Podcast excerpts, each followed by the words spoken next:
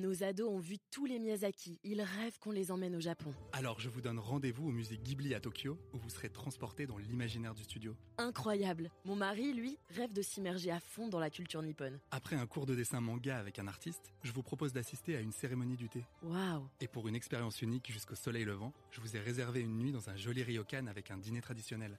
Je nous y vois déjà. Avec Marco Vasco, ne rêvez plus, vivez votre voyage l'esprit libre. Au rendez-vous sur marcovasco.fr pour imaginer votre prochain voyage sur mesure.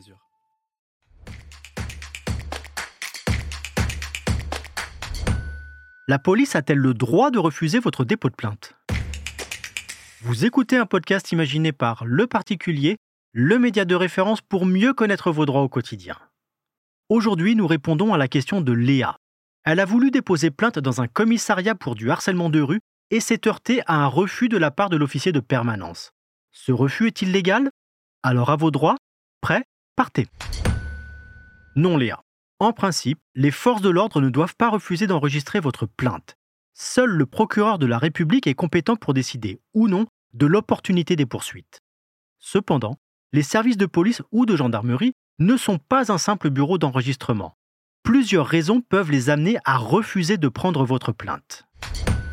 Tout d'abord, les faits dénoncés doivent constituer une infraction pénale.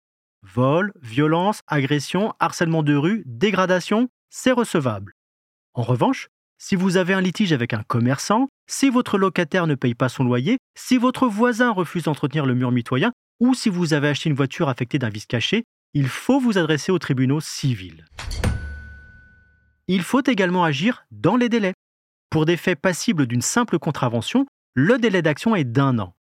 Il est de 6 ans pour les délits et d'au moins 20 ans pour les crimes. Si vous portez plainte pour du harcèlement de rue, ou des violences légères seulement quelques jours après votre agression et qu'on vous répond que c'est trop tard, le refus est abusif.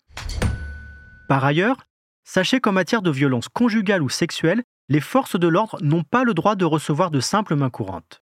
Mais l'officier peut vous recommander d'aller faire constater l'épreuve par un médecin avant de déposer plainte. Une démarche cruciale pour la suite de l'enquête. Si vous êtes confronté à un refus de plainte abusif, insistez pour faire valoir vos droits indiquez à l'officier de police ou de gendarmerie que vous pourriez en référer à sa hiérarchie, voire saisir le défenseur des droits.